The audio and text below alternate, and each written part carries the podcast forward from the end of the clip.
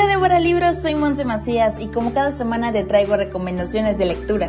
Espero que estés listo para las recomendaciones de esta semana, entre las cuales seguramente vas a encontrar tu próxima adquisición para leer en diversos momentos.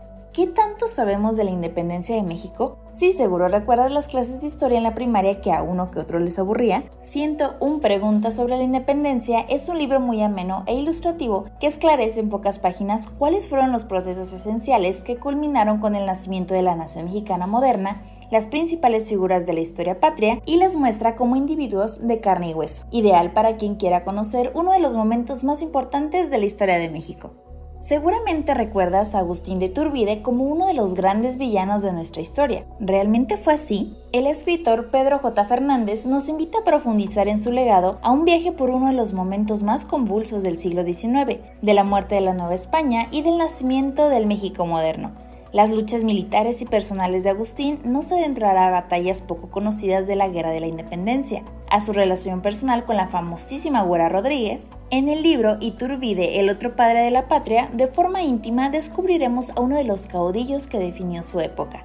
Y por último, para los libros en edad escolar, te recomiendo el cuento Yalhuatlatolome, Historias de ayer, en el que en menos de 100 páginas permite que los primeros lectores descubran el maravilloso mundo de nuestros antepasados y valoren algunos elementos culturales del México precolombino. De la mano de Sentley, Pico de Águila y Chichic, los llevará en la búsqueda de nuestro pasado por una prueba suprema que les ha puesto el rey para ver quién es el digno sucesor al trono. Gracias por acompañarme otro sábado más. Espero que ya hayas elegido tu libro favorito de esta semana. Recuerda que nos escuchamos todos los sábados a las 3 de la tarde en Vibrante a través de la DK 1250 de AM en Guadalajara.